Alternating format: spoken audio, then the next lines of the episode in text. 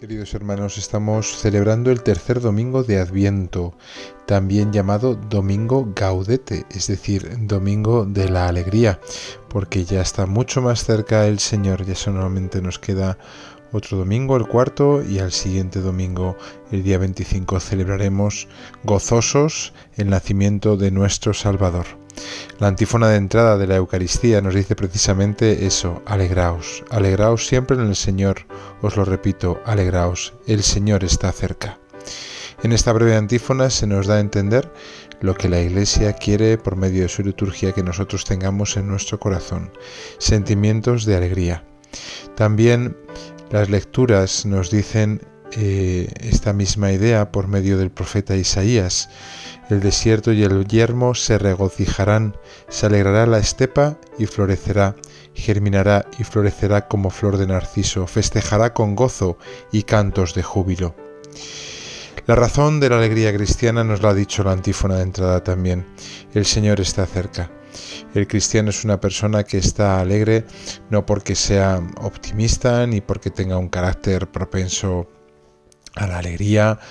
sino porque el Señor y la venida de, próxima del Salvador que vamos a, a celebrar es el que nos da razones profundas, auténticas, de peso, para poder tener esperanza y para poder tener una alegría desbordante que se funda en la certeza de que es Dios el que está detrás de todas las situaciones de nuestra vida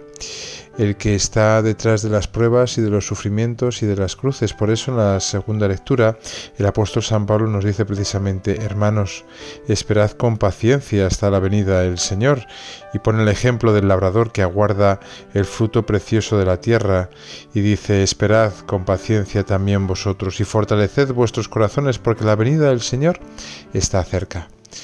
las situaciones difíciles de nuestra vida, en los momentos de oscuridad, cuando la cruz parece que va a aplastarnos, cuando parece que Dios se ha olvidado de nosotros,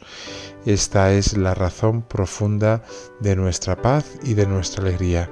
Saber que la paciencia de Dios es nuestra salvación, como dice San Pedro en su carta.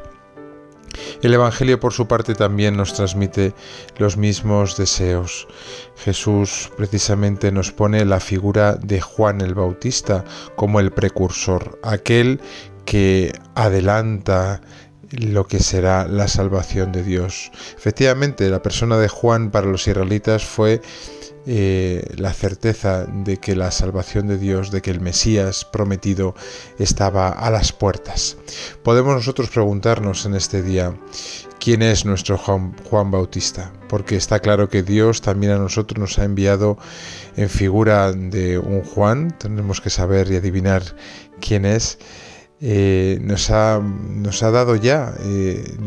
el, precursor de la, de la promesa que nos, que nos, hace. Es decir, hay un Juan Bautista en nuestra vida, hay indicios en nuestra vida, hay señales que nos dan a entender que Dios realmente está con nosotros. Ese es el Juan Bautista de nuestra vida que tenemos que aprender a saber identificar y a saber reconocer y a saber también escuchar, porque ciertamente que es un enviado de Dios esas personas, esas señales, esas circunstancias que nos dicen la salvación de Dios no va a tardar, ten paciencia y estate alegre como nos pide la liturgia de hoy. Un domingo por tanto muy rico en símbolos, un rico, muy rico en significados y ciertamente que una propuesta que no es fácil hoy en día en un mundo donde